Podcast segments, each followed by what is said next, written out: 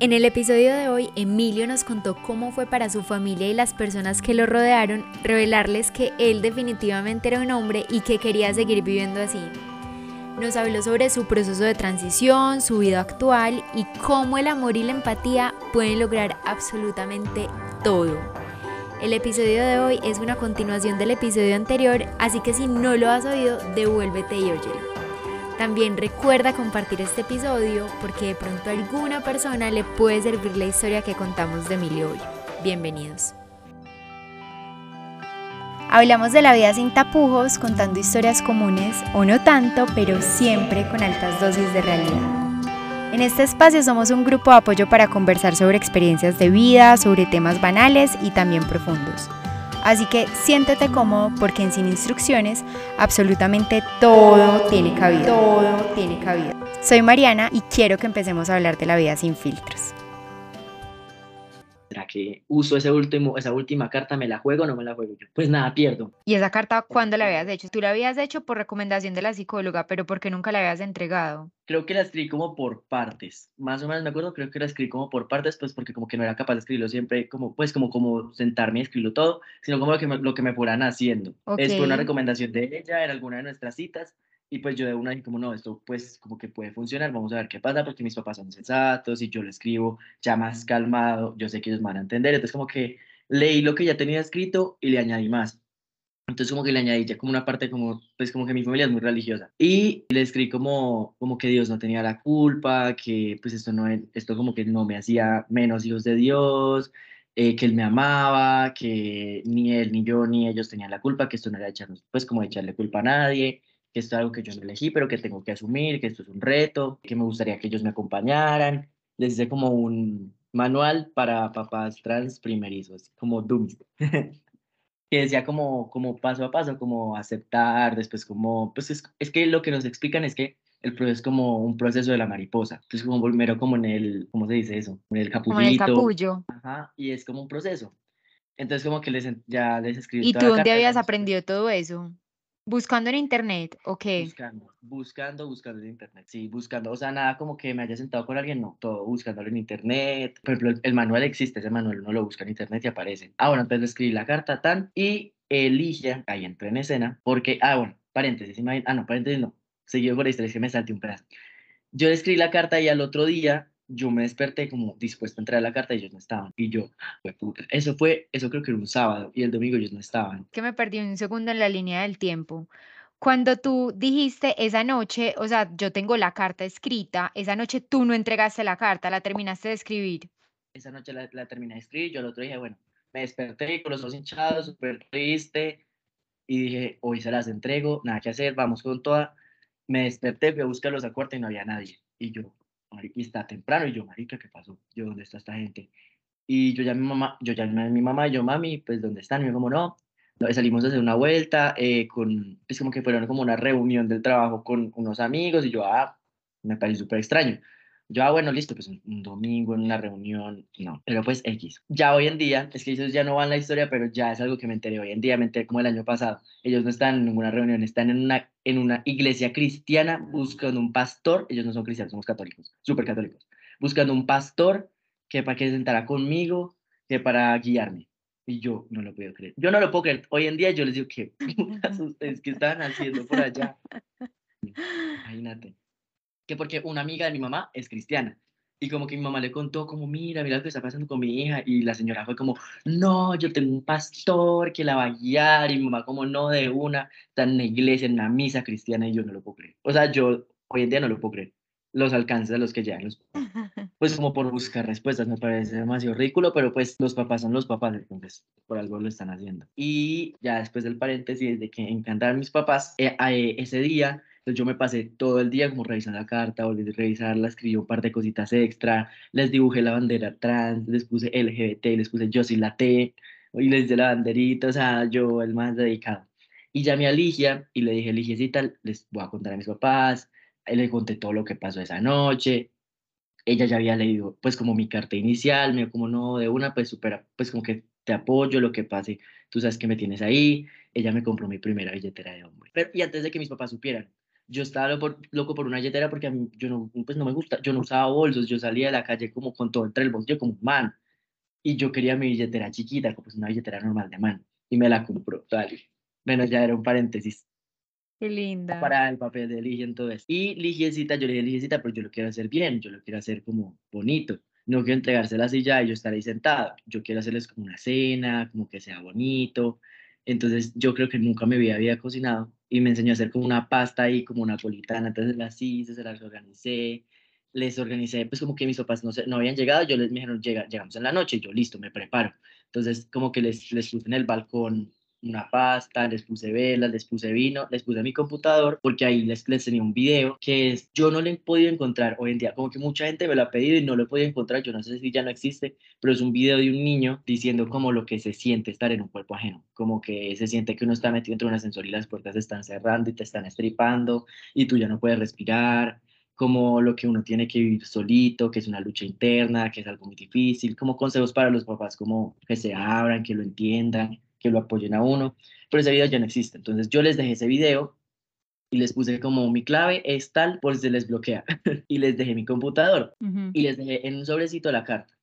Ellos llegaron y yo les dije, bueno, ¿cómo les fue? Ta, no, súper bien, súper serios conmigo.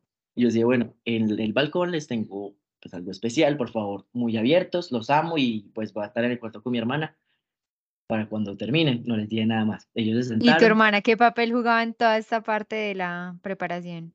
Ella me imprimió la carta como el, el pedazo del, del, del, manual para padres primerizos de niños trans, me lo imprimió y ya.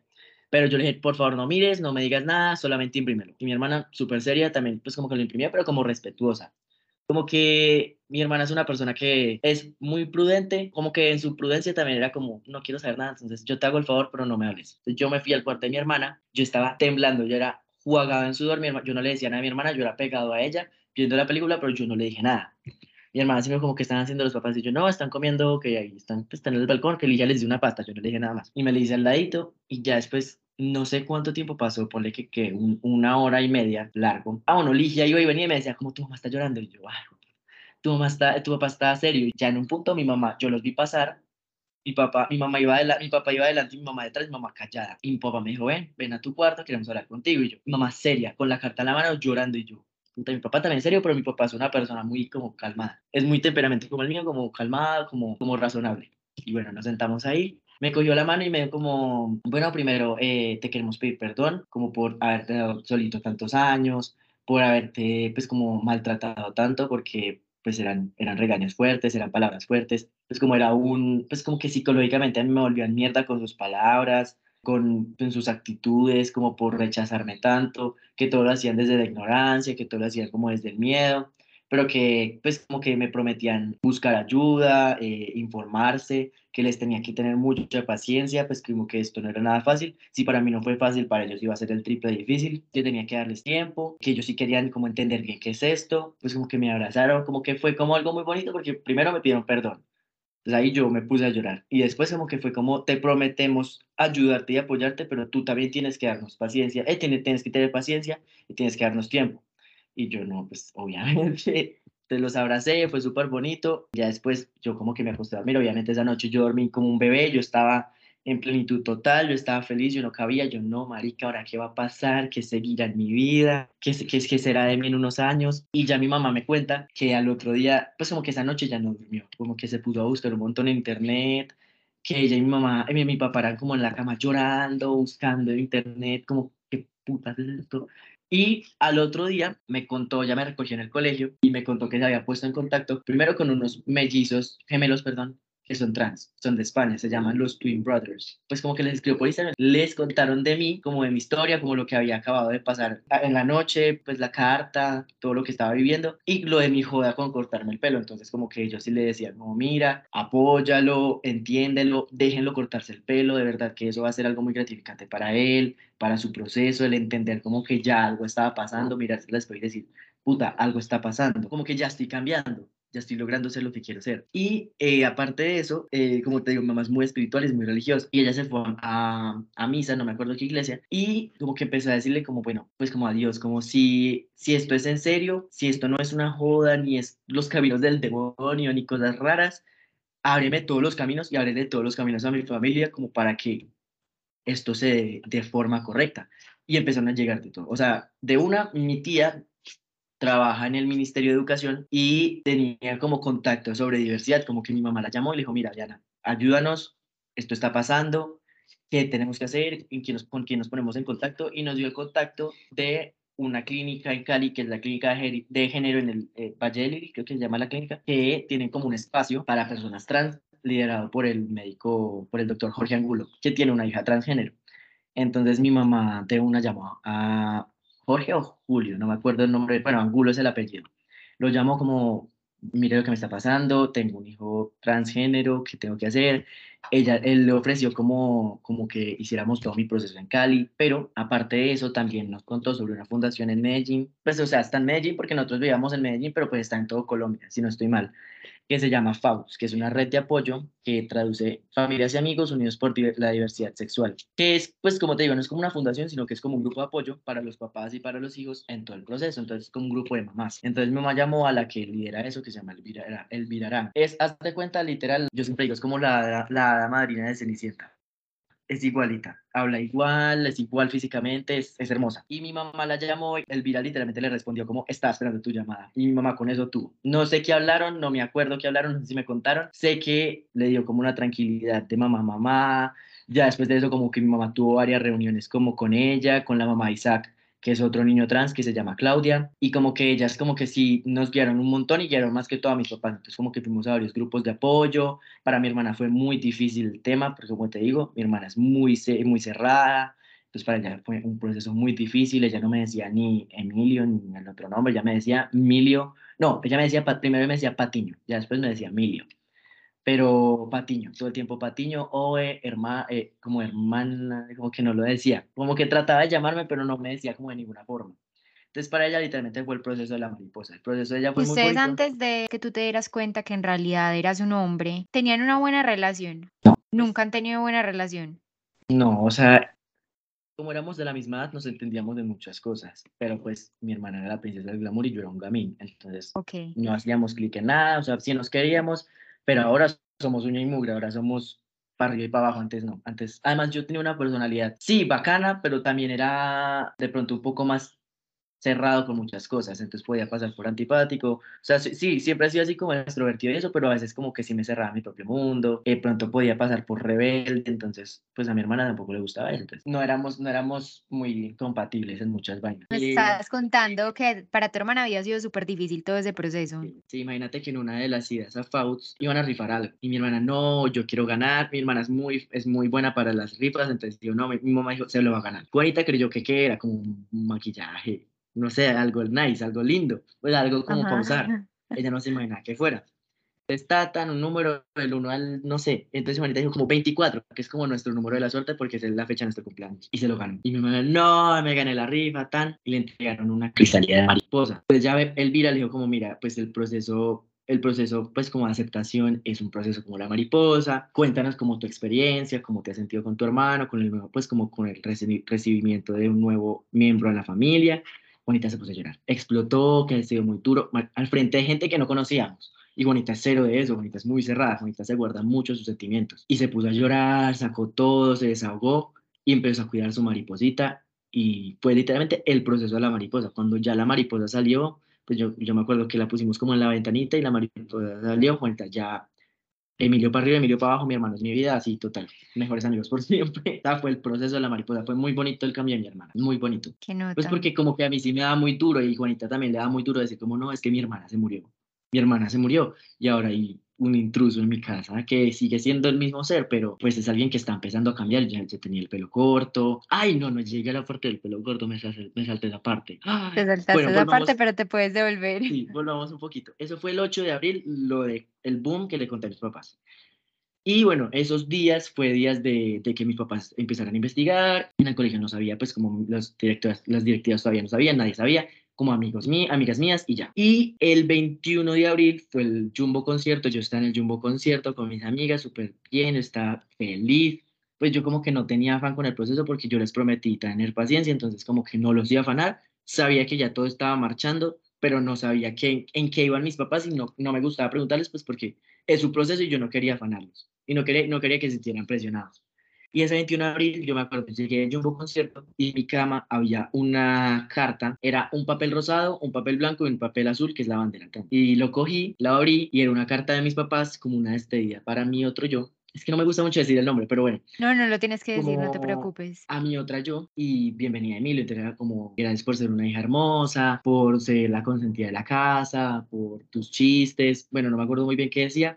Y le damos la bienvenida a Emilio, el que va a ser el niño consentido de la mamá, el parcero del papá para hacer construcciones en la casa, para montar bicicleta, parcero de la hermana, el confidente de la hermana, pero como una bienvenida muy bonita y al final decía como mañana. O sea, tengo escalofrío, bueno. No fue hermoso, o sea, eso fue hermoso. O sea, como que me pareció demasiado brutal que mis papás después de, había pasado que dos semanas, una semana y media, o sea, calcula del 8 de abril al 21 de abril, o sea, no, nada, el mismo mes como que tuvieran como esa, esa mentalidad tan poderosa de hacer el cambio tan rápido. Eh, bueno, entonces en la carta decía eso y al final decía como mañana tienes tu cita para la cortada del pelo y yo, no, yo no, yo no lo podía creer, yo estaba muy feliz, yo no lo podía creer, yo no, yo miraba al espejo y decía, como, mira, a ver, yo me lo ponía así, me lo ponía así, ¿cómo me lo voy a cortar? ¿Qué quiero?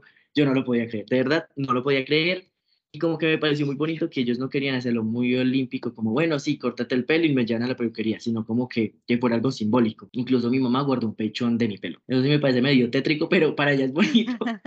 guardó un mechón de mi pelo, me pareció lindo. Y yo doné el pelo. Entonces, eh, al otro día yo me acuerdo, mi mejor amiga fue, fueron los papás de mi, de mi mejor amiga, de mi mejor amiga también, como que ellos siempre me, me habían apoyado ellos me dieron mi primera camisa de hombre de cumpleaños, fue hermoso. Pues como yo cumplo el 24 de abril, eso fue el 21, entonces fue el fin de semana de mi cumpleaños.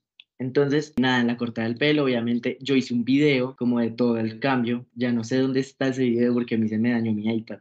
Pero ahí yo tenía como todo el proceso porque mi mejor amiga lo hizo como de la cortada de pelo. Era como una cortada muy femenina, pero pues ya tenía el pelo corto. Yo estaba matado porque pues ya tenía el pelo corto, pero obviamente si me veías se veía muy largo todavía. Pero pues igual no importa, fue un paso.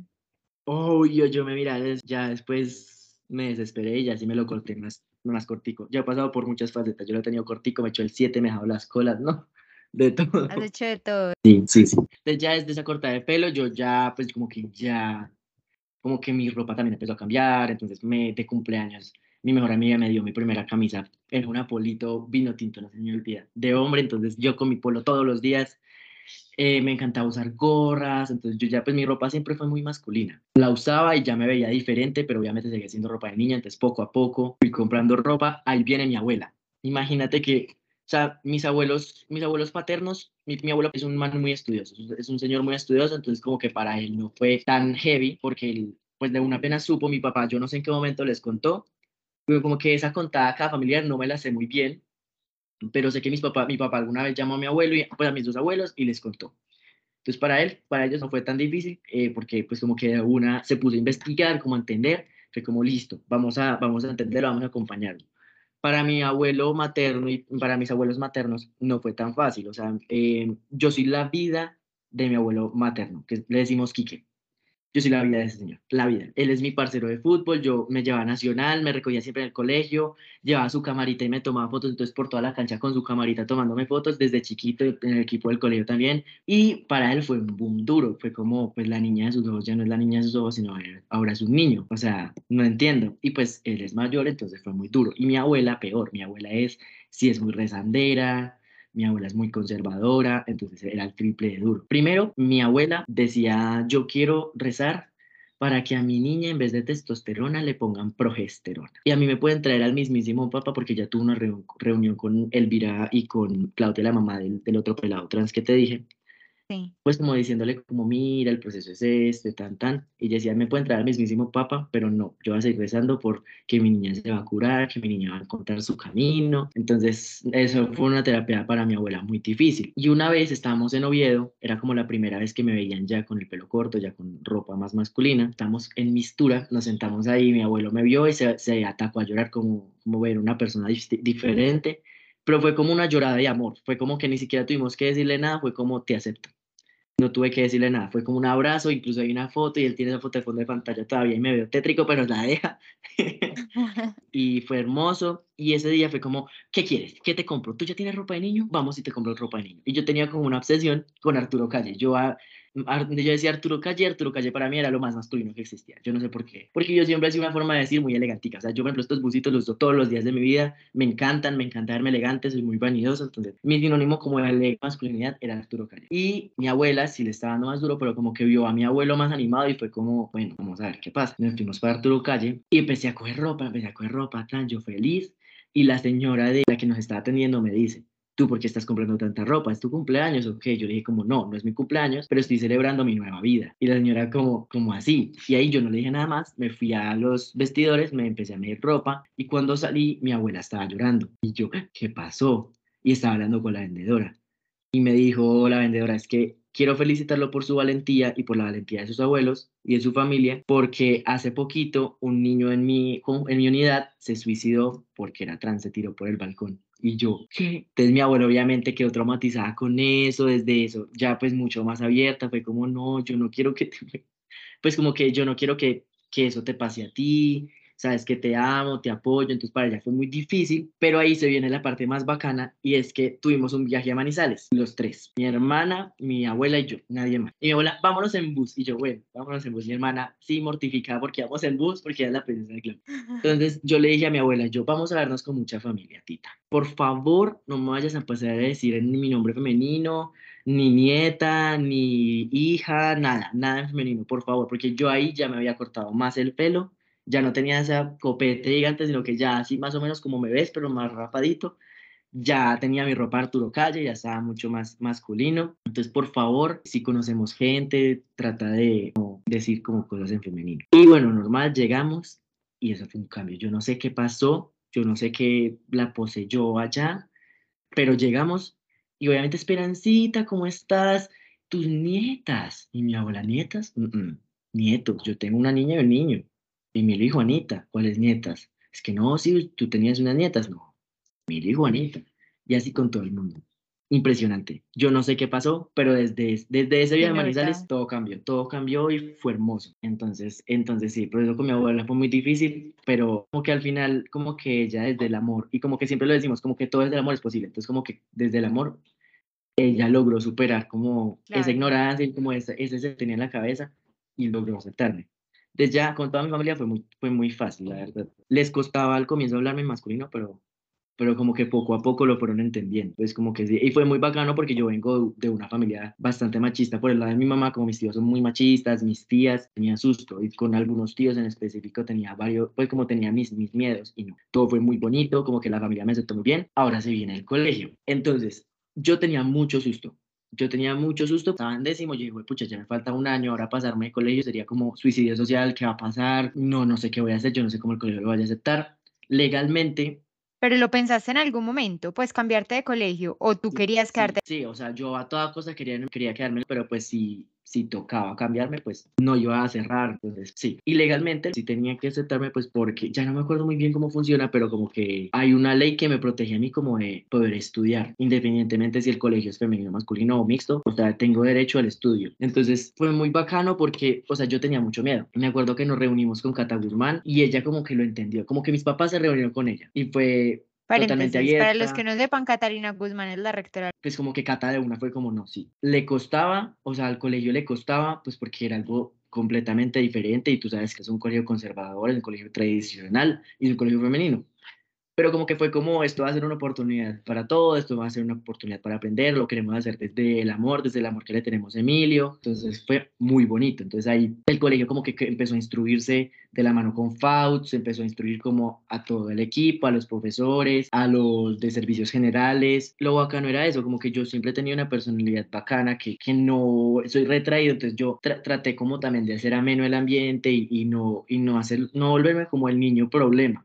Yo trataba de, mantenerme calmada, de mantener como, o como que lo mismo que hice con mis papás desde la paciencia, lo hice con el colegio. Yo no voy a presionar a nadie, yo, pues primero, gracias por, por, pues, por aceptarme y no sacarme del colegio, sino como aceptarme y darse la oportunidad de que esto sea un proceso bonito para todos. Entonces fue muy bacano, fue muy bacano porque como que siempre recibí apertura y siempre recibí apoyo por parte de los profesores. En ningún momento sentí ningún rechazo. Al colegio se portó mejor imposible, mejor imposible. Padre Pedro hizo un acompañamiento espiritual como con mi generación. Él mencionaba mucho como el coco, como que no importa el coco, o sea, como el exterior, sino como lo que uno tiene en el interior como la parte bonita de lo que tiene el coco por dentro, lo que es el agua de coco es muy dulce, entonces que no importa como la persona por fuera, sino lo que tiene por dentro, entonces fue muy bonito, la verdad el de verdad hizo la tarea de hacer un acompañamiento bacano conmigo y como con el resto del colegio. ¿Y tus compañeras? Pues me volví como el hermanito de, de la generación.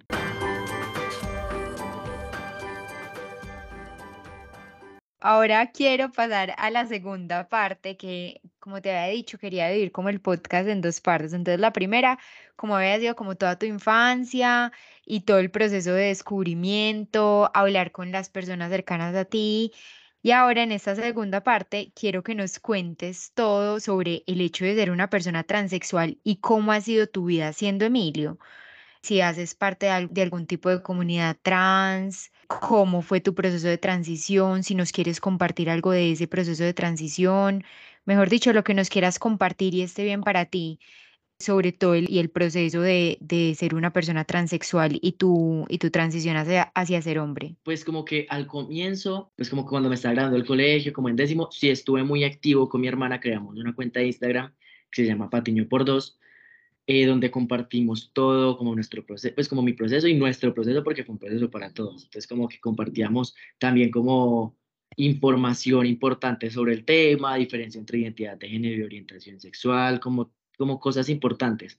Eso fue más que todo mientras vivía en Medellín, pues lo que es décimo, once, cuarentena, pero desde que me vine a vivir a Bogotá ya no hago parte como de nada, como que trato de ser muy low profile porque ya estoy viendo como que ya llegué a un punto de mi tránsito donde estoy como en plenitud, donde lo estoy viviendo yo solito, como que ya ser trans no se volvió, ya no es el centro de mi vida, sino que ya es algo que mantengo yo como para mí y para mi familia, como que sí, ya no, ya no soy activo en muchas cosas, pero pues como que en su momento sí estuve muy activo, como te digo, lo de la página de Pandemia por Dos, incluso todavía como que mucha gente se acerca a mí como buscando ayuda, y mi mamá y yo estamos, más que todo mi mamá, estamos como eh, recibiendo y, apoyándolos, remitiéndolos a FAUTS. El tránsito, yo empecé como ya la parte de, hormonas y cirugías, yo empecé primero con unas inyecciones para inhibir estrógenos, que es lo que quita la menstruación. Entonces ya pues de paro eso, ya fuera torturas con eso.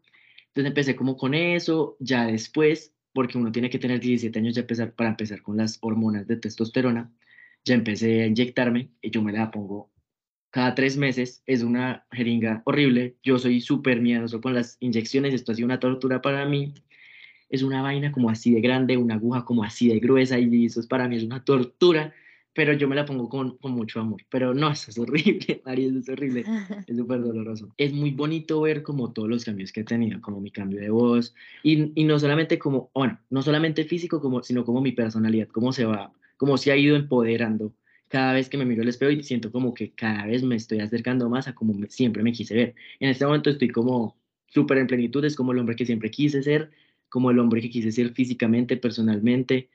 Entonces sí, como que empecé primero con esas inyecciones que te dije, ya después empecé a los 17 años, en el 2019, si no estoy mal, ya empecé con testosterona, todo el tiempo con un, con un acompañamiento médico desde endocrinología y también con psiquiatría no porque necesitara como que estuviera pasando como por un momento difícil necesitar a psiquiatra, sino como más porque las hormonas es pasar por una pubertad masculina literal, entonces uno empieza con cambios de humor, entonces es importante tener un acompañamiento también como para ir chequeando, pues cómo estoy, si necesito como pues no sé, algún suplemento extra médico, pero pues ya, ya dejé el psiquiatra, en este momento estoy con endocrino porque es muy importante eso, automedicarse, no, no se puede, no se puede, si alguien trans aquí está escuchando, por favor, no se automedique todo el tiempo, acompañamiento médico, es fundamental. Y... ¿Y tienes algún médico para recomendar o algo para que las personas sepan dónde tienen que ir a averiguar sobre el tema de inhibir el estrógeno, aplicarse pues la testosterona, a dónde van las personas que necesitan hacerse eso? En Medellín yo estaba con un endocrino pero que ya está retirada, pero pues se retiró porque pues está enferma, entonces no puede seguir como trabajando. Pues en este momento creo que está en una pausa en su, vida laboral. Pero hay una clínica, es en Bogotá, pero pues creo que también trabaja como con, varios, con varias ciudades, que se llama Clínica San José. La Clínica San José tiene como un grupo de psicólogos, de cirujanos, de endocrinos, psiquiatras, que todo, pues como que trabajan todos por la comunidad transgénero. Entonces, por ejemplo, ahí yo encontré mi cirujano.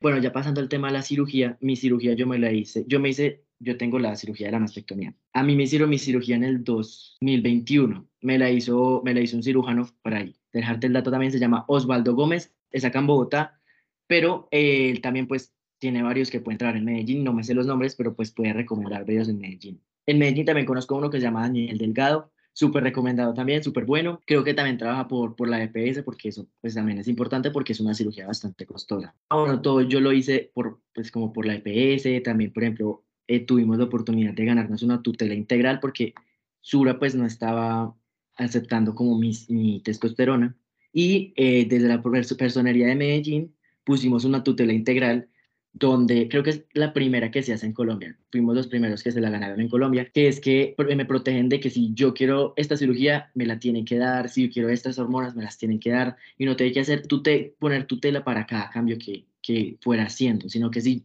yo quería hacer mi cirugía, me la tenían que aceptar porque yo tengo esa tutela. Entonces, la tutela integral es como para todos los cambios que se hacen y ya, pues como que en este momento pues no pienso hacerme más cirugías, estoy bastante contento como, como, como estoy, hago mucho ejercicio, entonces eso ayuda mucho como para que los cambios desde la testosterona y los cambios como con la cirugía se vean mucho mejor, pues en este momento que te digo, estoy completamente contento como con cómo me veo físicamente y cómo soy como persona en este momento. Estoy completamente en plenitud, es algo que siempre quise tener, como esa plenitud en mi vida. Desde que les conté a mis papás, yo dije, yo quiero trabajar también como conmigo mismo, para lograr una plenitud donde yo diga, puta, ya me veo como siempre quise, ya soy quien siempre quise ser, ya soy ese hombre soñado que siempre quise ser y ahora lo soy. Ya estás en ese punto, qué felicidad. Entonces, desde tu experiencia, ¿cómo fue para ti la atención médica? ¿Fue súper abierta todo? Pues de acuerdo con lo que me estás contando, todo fue muy sencillo, pero no sé si fue tan sencillo como lo cuentas.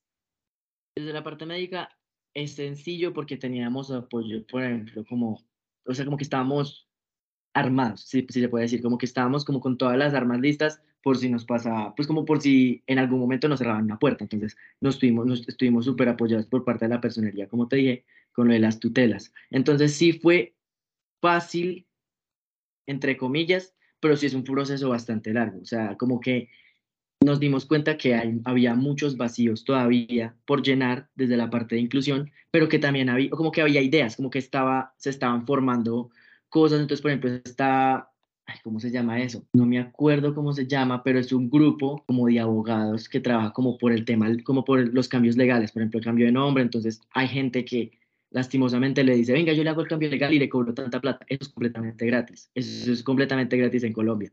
Entonces eso de estar como que tampoco eh, informados nos parecía muy tenaz. Entonces conseguimos, por ejemplo, una abogada, estaba como trabajando completamente, como, como que se dedicaba netamente a temas de diversidad y nos ayudó con mi, con mi, con mi cambio de nombre, a sacar mi, en ese momento tenía todavía tarjeta de identidad, entonces a sacar mi tarjeta de identidad, al cambio de pasaporte, eso es gratis, lo recalco, eso es gratis en Colombia si alguien le está cobrando por eso, es un robo total. Por eso siempre digo que se apoyen de la personería de, la personería de Medellín. Pues no sé cómo funciona en Bogotá, pero como mi proceso fue en Medellín, o pues en otras ciudades, la personería tiene como su equipo de inclusión que está, está trabajando y se está informando bastante para poder hacer más fácil estos procesos desde la parte médica en tutelas y desde la parte de cambios legales. Entonces, si en algún momento la gente les empieza a cobrar, por favor, esto es un consejo para personas trans que están haciendo su, tránsito, no se dejen, o sea, esto es, un, esto es un robo, esto es Colombia, es gratis y apóyense la personería, que tienen muy buen equipo de trabajo para estos temas. ¿Y cómo ha sido para ti enfrentar la parte social con las personas nuevas que conoces? Pues porque con las personas de toda la vida ya nos contaste cómo fue y fuiste muy aceptado, pero ¿cómo ha sido para ti enfrentarte a la vida social y, a, y salir al mundo? conocer gente nueva. Pues como que ha sido difícil, como que al comienzo yo sí tenía mucho susto, como, puta, ¿cómo voy a hacer? Como que, ¿qué voy a decir? Por ejemplo, si quiero tener una novia, ¿qué voy a hacer? Como, ¿qué les voy a decir? Y como que lo, lo trato de tomar como mucha naturalidad, como poniéndome a mí primero. Como que, por ejemplo, pues viviendo en Medellín ya todo el mundo me conocía. Y como Medellín es una cocina, todo el mundo se enteró. O sea, todos los colegios que, que no supieran quién era yo es porque vivían en otra parte. Todo el mundo, todo el mundo se enteró quién era yo, eso era el tesoro, era que todo el mundo me mirara. A veces era incómodo, ya después era como, ah, pues no puedo decir que yo no haría lo mismo. Si yo no supiera una historia así, yo sería como, wow, yo miraría. Pues normal, como que la gente siempre va a mirar.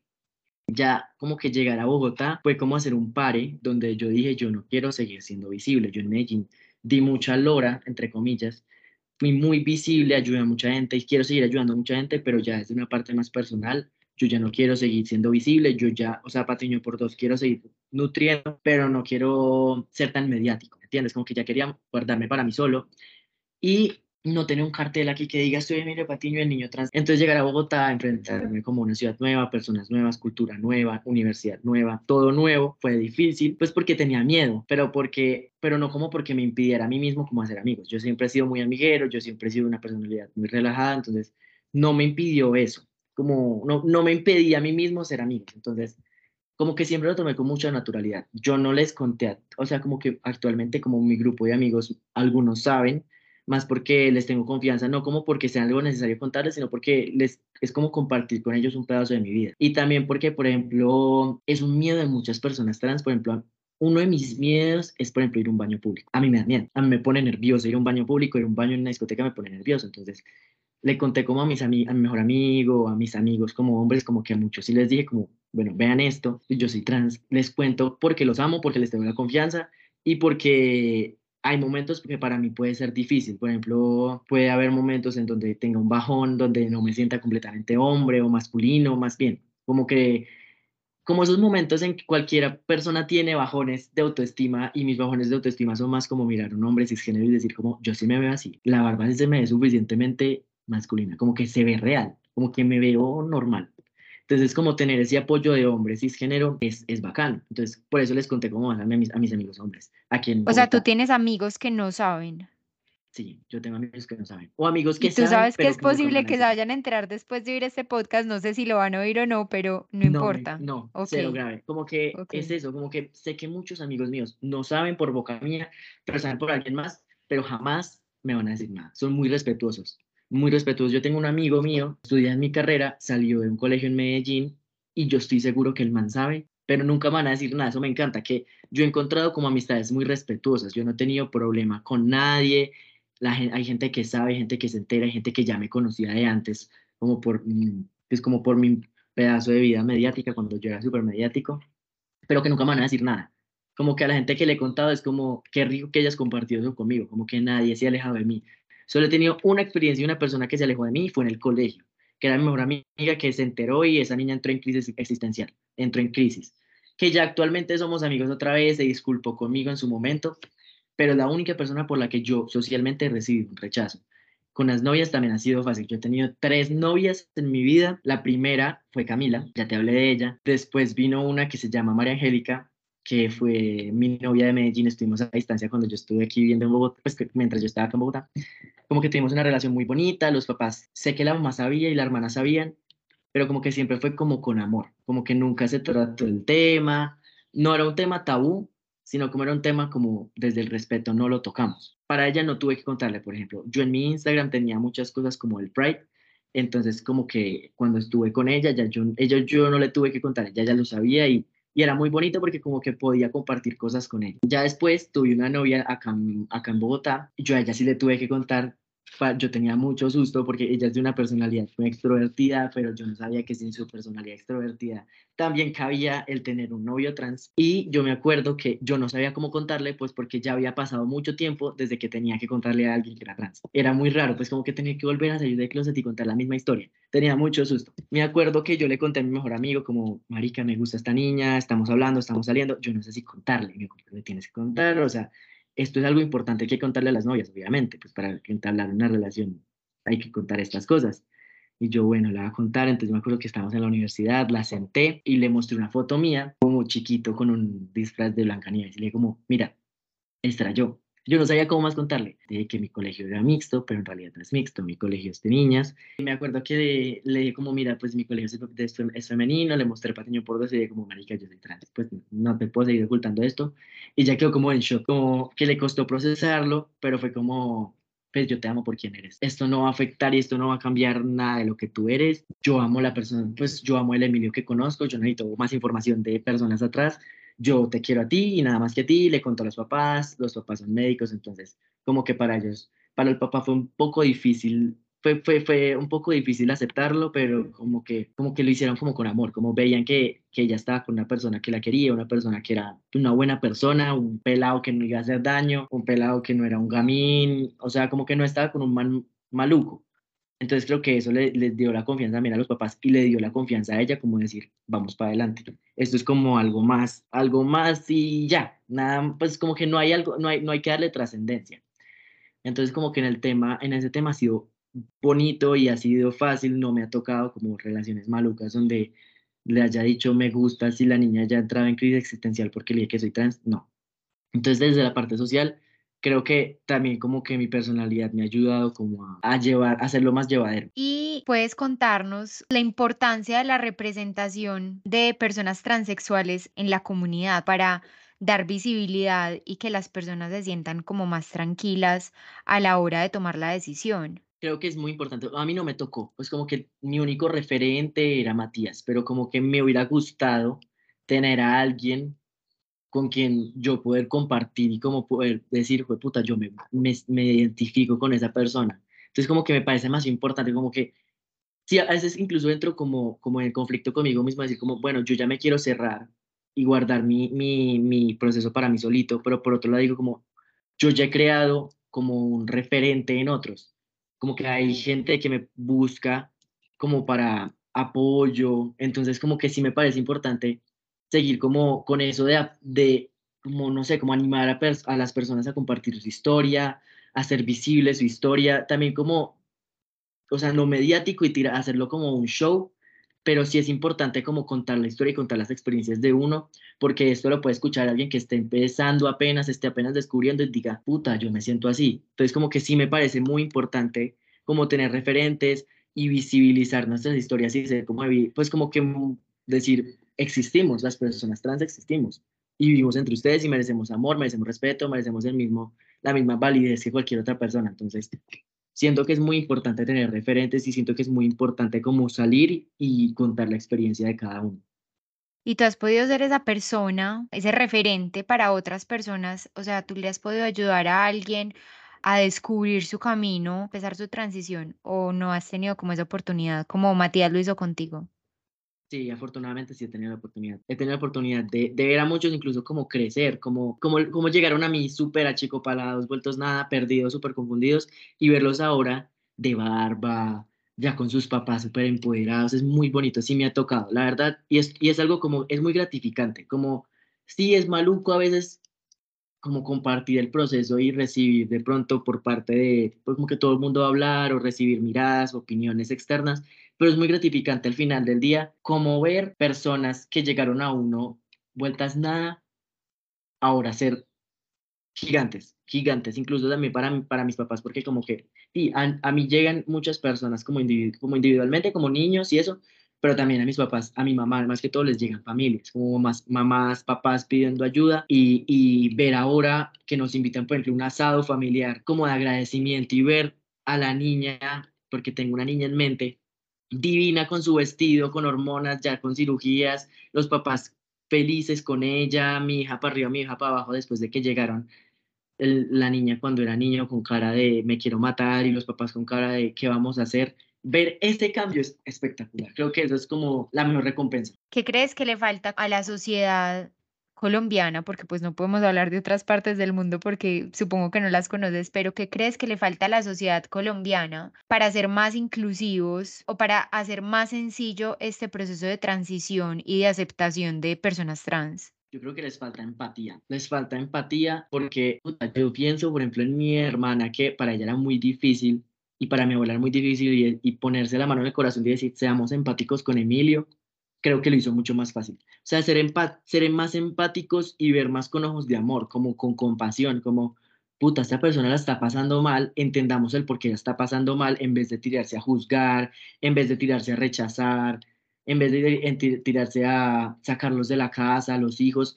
decir, bueno, hagamos un par, entendamos como desde la parte de amor, desde la parte con empatía, qué está pasando. Entonces, como que ponerse la mano en el corazón y ponerse en los zapatos del otro. Creo que a la gente le falta mucho el saber ponerse en los zapatos del otro. Para ti, ¿qué fue lo más difícil de la transición? Puta, creo que nunca me habían preguntado eso. Mm, ni siquiera la parte social y ni siquiera la parte como de, de la aceptación de mis papás. Bueno, de pronto la aceptación de mis papás sí me preocupaba mucho como si mi núcleo no me acepta, ¿qué voy a hacer? Porque son como mi, mi norte, marico. O sea, como que ellos siempre me han guiado.